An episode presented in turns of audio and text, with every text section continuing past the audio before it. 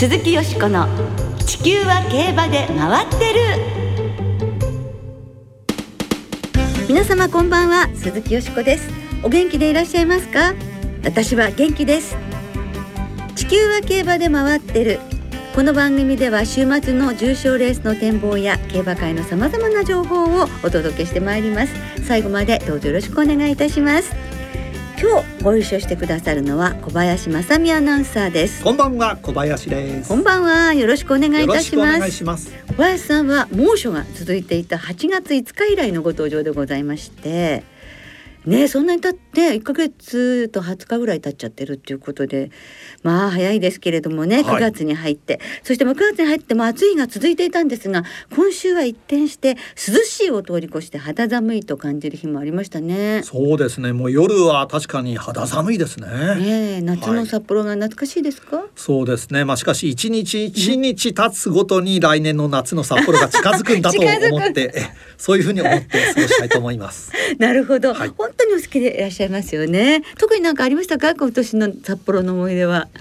まあ特にはないんですが、ええ。まあ例年通りええ。いい札幌いい夏でした。は、はい。い来週は秋の G1 第一弾スプリンターズステークスが行われますがこの秋小林さんが特に注目されている馬はどの馬ですか？やはりこの秋はですね、はい。フランスに行ったあの馬ですね。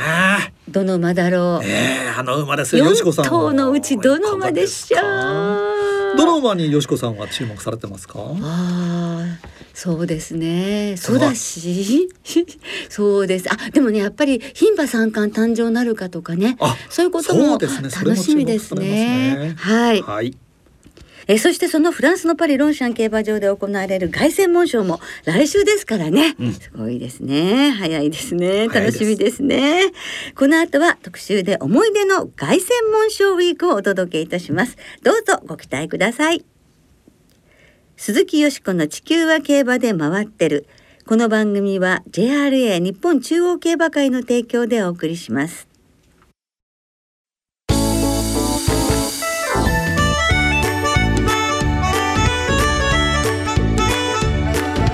鈴木よしこの地球は競馬で回ってる。半橋ヘリコプターのさあ頑張るが外からモンジュモンジュが先頭モンジュが先頭。2番手にはヘリコプターのパターモンジュ。モンジュ1着で今ゴールイン。思い出の凱旋門賞ウィーク今週はリスナーの皆さんの凱旋門賞や秋のロンシャン競馬の思い出をご紹介いたしますはい。いよいよ今年の凱旋門賞も来週に迫っています。今年は日本から過去最高の4頭が参戦予定で JRA の馬券発売も行われます。出走すれば断然の一番人気が予想されたバーイードが凱旋門賞へは出走しないことが明らかになり一気に混戦ムードが高まってきました。はい今年は日本から4頭ね日本の騎手たちが騎乗ということでいよいよなんかね夢が叶うかもっていう感じがありますよね。ありますねドキドキしますね。えー現在主要ブックメーカーの単勝オッズを見ますとアイルランドのチャンピオンステークスを解消したエイダン・オブライエン厩舎のルクセンブルクが5倍前後で一番人気。ヨークシャーオークスを制し G1 を5連勝中のアルピニスタが6倍から8倍の2番人気。続いて9倍前後で去年の覇者トルカータータッソそして日本のタイトルホルダー。そして今週になって出走の可能性が高いと報じられましたフランスダービー馬バデニなどが続いています、はい。えー日本勢他ではドウデュースは17倍から26倍、ディープボンドが41倍から51倍ステイフリッシュが41倍から67倍となっています。いやーなんか今週もね雨が全く降らなかったということおでーもしかしたら来週も降ら降らず良馬場でできるかもしれないということですね。まあ日本の馬たち今回あの持久力のあるね馬たち行ってますしあとタイトルホルダーが逃げるっていうふうにまあ私たちは逃げてほしいって思うわけですけれど、はい。その有力馬の陣営がねどんなラビットを用意してくるのだろうかとかそういうことも考えるとねもう本当にドキドキしちゃいますよね。武豊騎手は10回目の挑戦ですよ。あもう10回目ですそうですよ。松島オーナーはね武豊騎手に10回専門書勝たせたいってその思いでオーナーになられてそれが叶うかもしれないって考えたらもういろいろね眠れない。はい。はい。はい。さあそれではリスナーの皆さんからいただきました凱旋門賞などについての思い出をご紹介しましょう、はいお願いいたします。パーコさんです。はい。1999年のエルコンドルパサーの凱旋門賞2着のレースです。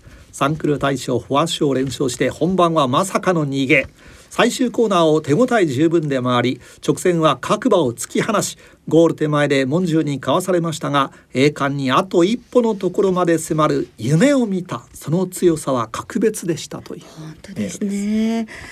この時あの逃げていてみんなフランスの人たちが結構あんな逃げちゃってっていう感じでスタンドでみんな見てたんですよ。ところがもうねずっと粘ってたじゃないですか。ですからスタンドの雰囲気が一変したんです。これは日本の間に語れるかもしれないっていう感じでそしてモンジューが来て勝ってまたすごい大回戦になってあっていうことをねあのすごく感じたんですが引き上げてきたエルコンドルパサーをもう本当にあなたもよく頑張ったっていうことでパドックでフランスのあのファンの皆さんが拍手で迎えたのも感動的でした。よかったですよね。はいはい。続いて七日ミラクルオペラさんです2012年と2013年のオルフェーブルは本当に悔しい思いでした。誰もが勝ったと思った瞬間に2年連続で牝馬に足元を救われるとは。勝ったソレミアもトレブも名品でした、えー同じようなメールポカポカ湯たんぽさんからもいただいています。思い出のレース2012年凱旋門賞最後はトレブにかわされて2着になりましたが日本馬でもやれるぞというのを映像を見て実感したレースでしたと本当にね悔しかったけどね、でもよく本当によく頑張りましたね。リバーさんです。印象に残っている凱旋門賞は現地で観戦した2009年のレースですこの年は当初ブエナービスタの参戦が予定されていましたが札幌記念の敗戦後に辞調日本馬不在ということで現地観戦に行くかどうか考えましたが当時すでに名士母馬の片鱗を見せていたガリレオの弟にして母アーバンシートの凱旋門賞母子制覇がかかるシーザースターズを見るために現地観戦することにしました。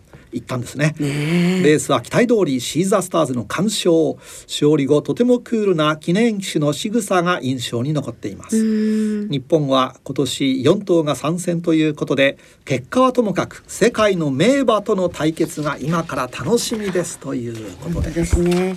アーバンシーも凱旋門賞ね牝馬として勝っているわけですけれどもその時にジャパンカップにもね来たんですよねあバーバー、そうでしたね。だから私たちはこの世界的名繁殖牝馬名馬にして名繁殖牝馬を生で見たっていうのも自慢していいんじゃないんでしょうか。はい。はい。続いて猫にデレデレ屋さんです。去年の凱旋門賞は1着2着を的中したものの3連勝式しか投票しなかったために外し馬単万馬券に涙しましたそもそもなぜ1番と4番を選択したかと言いますと、はい。その日行われたスプリンターズステークスの結果が4121だったから。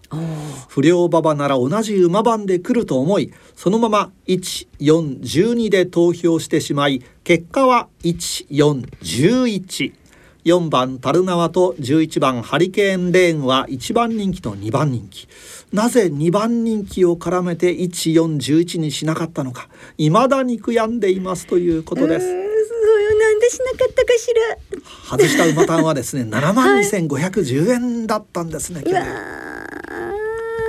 ねえ。まあ、同じレースでもこちらは馬券が当たった方です。はい。にゃんにゃんさん。私が思い出に残っている凱旋門賞はトルカータータッソの勝った去年の凱旋門賞です。日本のクロノジェネシスやディープボンドをバッサリ切りノーザンダンサー系の馬とレーティングの高い馬を買いレースを待ちましたその結果3連複の1万6780円が的中思い出に残る凱旋門賞でしたと当たった方ですああ、それはそれはおめでとうございました。本当だ、明暗がここで。分かれましたね。はい、平成生まれのヤブくんさんです。思い出の凱旋門賞といえば中山フェスタ2着のレースです。小馬になってからの2戦は3歳の頃からは想像できない成長ぶりでした。特に宝塚記念はブエナビスタやドリームジャーニーなどの並みいる強豪を退けて勝利。そして迎えるフォア賞は2着でしたが前哨戦としては上々。本番は前哨戦と同じような馬場になりよしと思いましたね、うん、最後の直線はワークフォースとの一騎打ち。わずかの差で敗れましたがエルコンドルパサーと同じ二宮調教師と海老名騎手にまた夢を見させてもらいましたということです、えー、今年こそ、えー、凱旋門賞に挑戦してきた日本のすべての人馬の悲願達成を出走する4頭に託します。頑張れチームジャパンというメールをいただきました。そうですね。本当に二宮調教師と海老名正義騎手最も凱旋門賞に近い調教師とジョッキーということになりますもんね。二度もね二着ですからね。ね三宮の独身貴族さんです。2006年の凱旋門賞が一番心に残っています、うん、この年のディープインパクトは阪神大賞典天皇賞春宝塚記念を圧勝し向かうところ敵なしでした当時の競馬ファンはディープなら勝ってくれると信じていたことでしょう。私もその一人でした。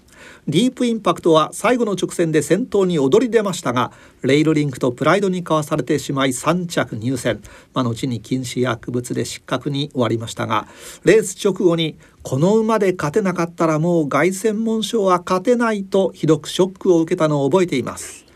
ディープインパクトは2019年に。そして優勝馬レイルリンクは今年世を去りましたが天国であの日のレースの続きをしているのかなと思いを馳せる今日この頃です。しみじみしますね。はい。万年係長さんです。凱旋門賞に日本馬として初めて出走したスピードシンボリ。着順も不明で当時ラジオで敗れることしか知ることができませんでしたがこれこそが世界に飛び出した第一歩でしたシンボリ牧場和田智弘オーナー野平裕二騎手の頑張りがあってこその今の競馬界です。その通りですね。今、まあ、天国でご覧になってると思うんですけれどこの日本馬の世界での活躍っていうのをね和田オーナーも野平裕二調教師もねどんな思いで見てらっしゃるでしょうね、うん、はい。そしてリサイタルさんですロンシャン競馬の思い出は絆のニエル賞イギリスダービー馬との競り合いを日本ダービー馬が制したのには鳥肌が立ちました。Me too! もうなんかこんなシーンが見られるなんてって本当に感動しました、はい、ね。そして武田真美子さんからは秋のロンシャン競馬の思い出は去年ディープボンドのフォア賞です。強豪相手に逃げ切り勝ちヨーロッパの馬場で上がり33秒台を叩き出しフォルスストレートからの加速という常識破りの競馬ぶり可能性を感じずにはいられません。今年も凱旋門賞に挑むディープボンド。ぜひ初の G1 の体感を凱旋門賞でというメールをいただいております、昨年の経験をこういう形で生かしてるわけですもんね。そしてレース自体も初めてではないということも大変な強みだと思いますね、はい、本当に皆さんなんかあのこうお聞きしてても私までこうその時に戻ってしまうっていう感じのとってもいいお話をたくさんありがとうございました。時間の都合で全部ご紹介できなくて申し訳ありません、はい、ありがとうございました。さあそれではよしこさんの凱旋門賞あるいは凱旋門賞へ続くパリロンシャンのレースの思い出、ご紹介いただけますでしょうか？はい、私ね最初に行ったのは1991年にあのジャパンカップの取材でロンシャン競馬場に行ったんですが全然競馬してない時にロンシャン競馬場とはこういう競馬場ですみたいなことを あの無人の競馬場でねそういう撮影したことがあって、はい、それが初めてなんですけれどもあのそれからは凱旋門賞あるいは例えばシーキング・ザ・パールのムーランド・ロンシャン賞とかその何かレースを見に行くっていうので出かけてたじゃないですか。でも調教だけを見るためにロンシャン競馬場に行ったことが1回だけあるんですね。ええ、それはねあのリスナーの方のメールにもありましたけれどもそのディープインパクトの時なんですけれども2006年9月13日もうこの時期になると本当に思い出すんですけど凱旋門賞に挑戦するディープインパクトの調教を見るためだけに本当に馬場にほらスクーリングみたいな感じでね、はいはい、やりましてそのためだけに出かけたんですよ。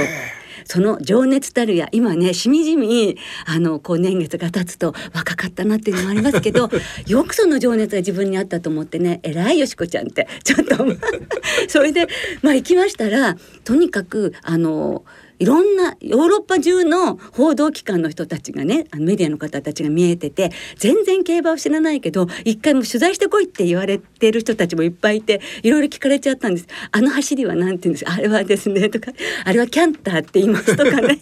あれはギャロップになりますよとかそんな感じだったんですね。でもあのとにかくそれだけのディープインパクトだけしかいない競馬場にそれだけの報道陣が集まるっていうしかもね平日の朝そして記者会見があって、はい、日本の馬もここまで世界を動かすことになったっていうふうに感動いたしました。そしてあのちょっとこれはですねおまけなんですけれどその記者会見の会場に朝食っていうか皆さんちょっとつまんでくださいみたいなコーヒーとパンが置いてあったんですけど、はい、そこにあったパンオショコラがですねもうめちゃくちゃ美味しかったんです。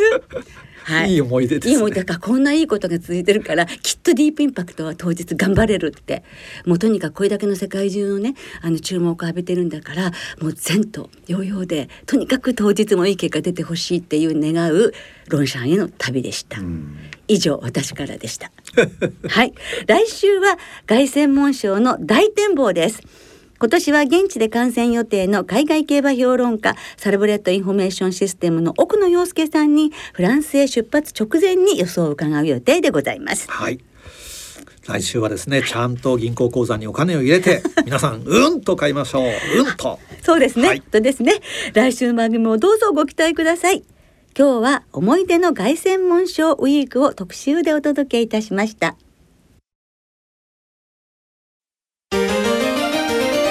鈴木よしこの地球は競馬で回ってる。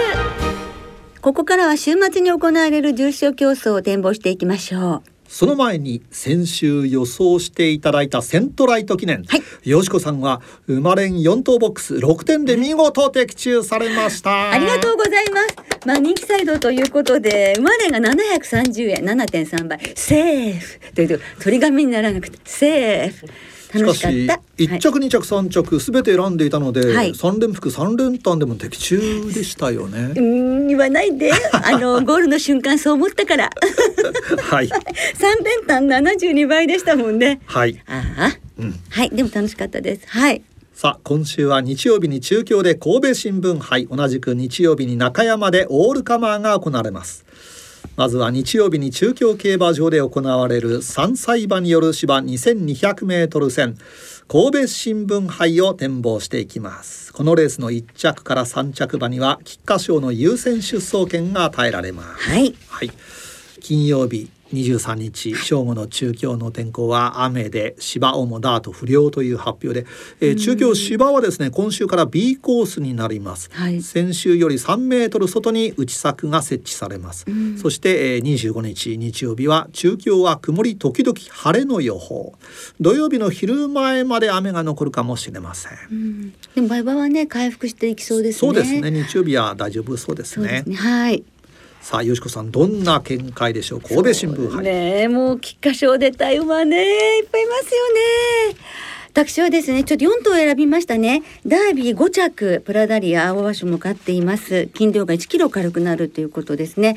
それからベローナシチこちらもマイナス1キロに斤量がなるんですがなんかねもう本当にあのバグを取ったりするとあと本当にね背中のあたりがねもうほん雪の結晶のようなこう模様になってて体調もいいんじゃないんでしょうかって思いますね。それとボルドグーフッシュこちらあの金ピカでこちらも綺麗です。もともと調教師の先生ね宮本調教師も菊花賞を狙ってたということです。それからえー、パラレルビジョンですね。2002勝ですけれどももしこの馬が出てきてくれたら本当スター？どんなふうにねちょっとそうなるかなと思ってこの4頭にいたしました、はい、ですから、えー、2番5番11番14番の馬連4頭ボックスです。はい、はい、小林さんは？えー、私は岩田康成騎手に戻りました。B アストニッシド逃げ残りに期待したいと思います。はい、はいさあ続いて中山競馬場で行われます。こちらも芝 2200m 戦オールカマーを展望します、はい、このレースの勝ち馬には秋の天皇賞の優先出走権が与えられます、さあ中山競馬場ですが23日金曜日正午の中山の天候は曇り。芝ダーとともに涼です芝は今週から C コースです中山。含水率は12%台後半、はい、まあ、やや重に近い両馬場でしょうか。そして25日日曜日の中山は曇り一時雨の予報となっています。はい、はい、雨か。はい。さあオールカマーです。えー、オールカマーいいですよね。なんか昔みたいにね地方馬が出てきてっていうのはなくなりましたけれどもね、ね、それでもねなんかいいメンバーが揃ったように思います。はい。あのー、やっぱりこちらも4頭選んだんですけれどもまずはデアリングタクトですよね。もう1年1ヶ月本当経人体炎って大変な、うん、ねあの病というか怪我というかそれと戦ってビクトリアマイルそれでね宝塚記念3着ってよく頑張りましたよね。うん、あのテレビであの馬体を見てるとその宝塚の時よりはもうもうさらに良くなってる感じ。引き締まって。ねですから期待したいですよね。そして秋を盛り上げてほしいと思います。デアリングタクト。それから私一昨年の神戸新聞杯。そして菊花賞と本当に応援している馬ですね。ロバートソンキ、はい、前走日本海ステークスを勝ちましてオープン入りをいたしました。なんと言いましてもおばあさんが東海テネシーで東海帝王の全兄弟の妹そしてシンボリ・ルドルフがそのお父さんということになるわけですからね、うん、まあ天皇賞の権利を取ればシンボリ・ルドルフは負けてしまった秋の天皇賞出てくれたらなと願っております。はいはい、それから、えー、帝王ロイヤルね、この馬も本当魅力的だと思います。そして、牝馬牝馬でここ何回か決まってますので、ウィンキートスということで、ロバートソンキー、ウインキートス、デアリングタクト、テーオーロイヤル、1番、3番、8番、10番の4頭の馬連ボックスです。はい。はい。小林さんは？えやはりデアリングタクトに勝って秋の大一番に向かってほしいですね、はい、そうですねはい楽しみですねさあそれではリスナーの皆さんからいただきました予想もご紹介いたしましょう。はいお願いします。のんちゃんさんです。